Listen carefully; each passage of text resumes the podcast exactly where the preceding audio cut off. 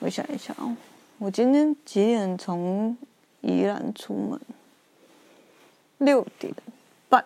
对，我今天从六点半，然后宿舍走到宜兰火车站，打七点的车到松山，车程才一个小时有十一分钟，然后转捷运，所以我到捷运站的时候。也不过才，诶，应该说，我到松山机场的时候也不过才八点四十分。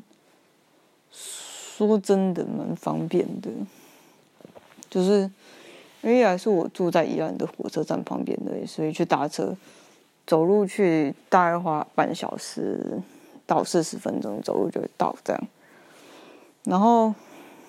这种平日早上从宜兰搭去台北，其实基本上都会有位有位置，而且其实很好买。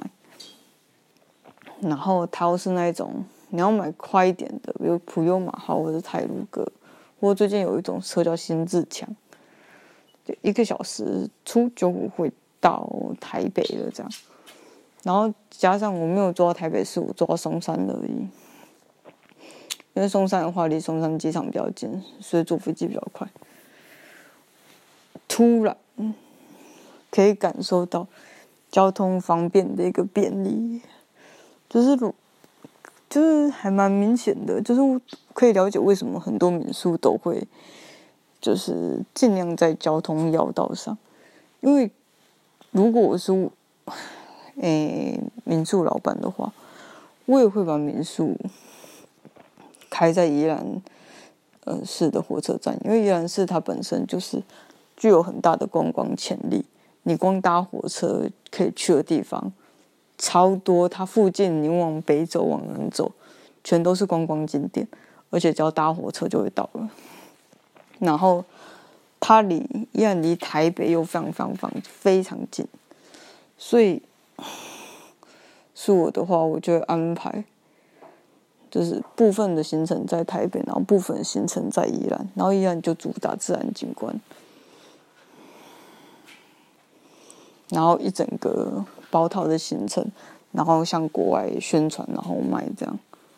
哇，台湾最大的观光卖点就是自然资源了，就是可以一瞬间到。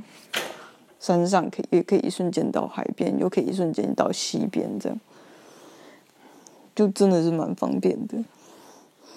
对，如果哪一天我要开民宿的话，我就要开在宜兰火车站附近。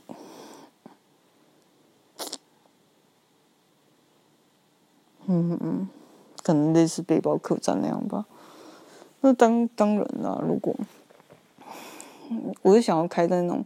一望无际的田里，这样啊，一来是住起来也比较舒服，然后比较空旷，然后让人家感觉比较放松。对，我刚刚讲，嗯，真的是，然后那时候我这样想的时候，我心里想说：天哪，真的是处处都是赚钱的机会，但是要怎么样把这个机会转为利益，然后把利益。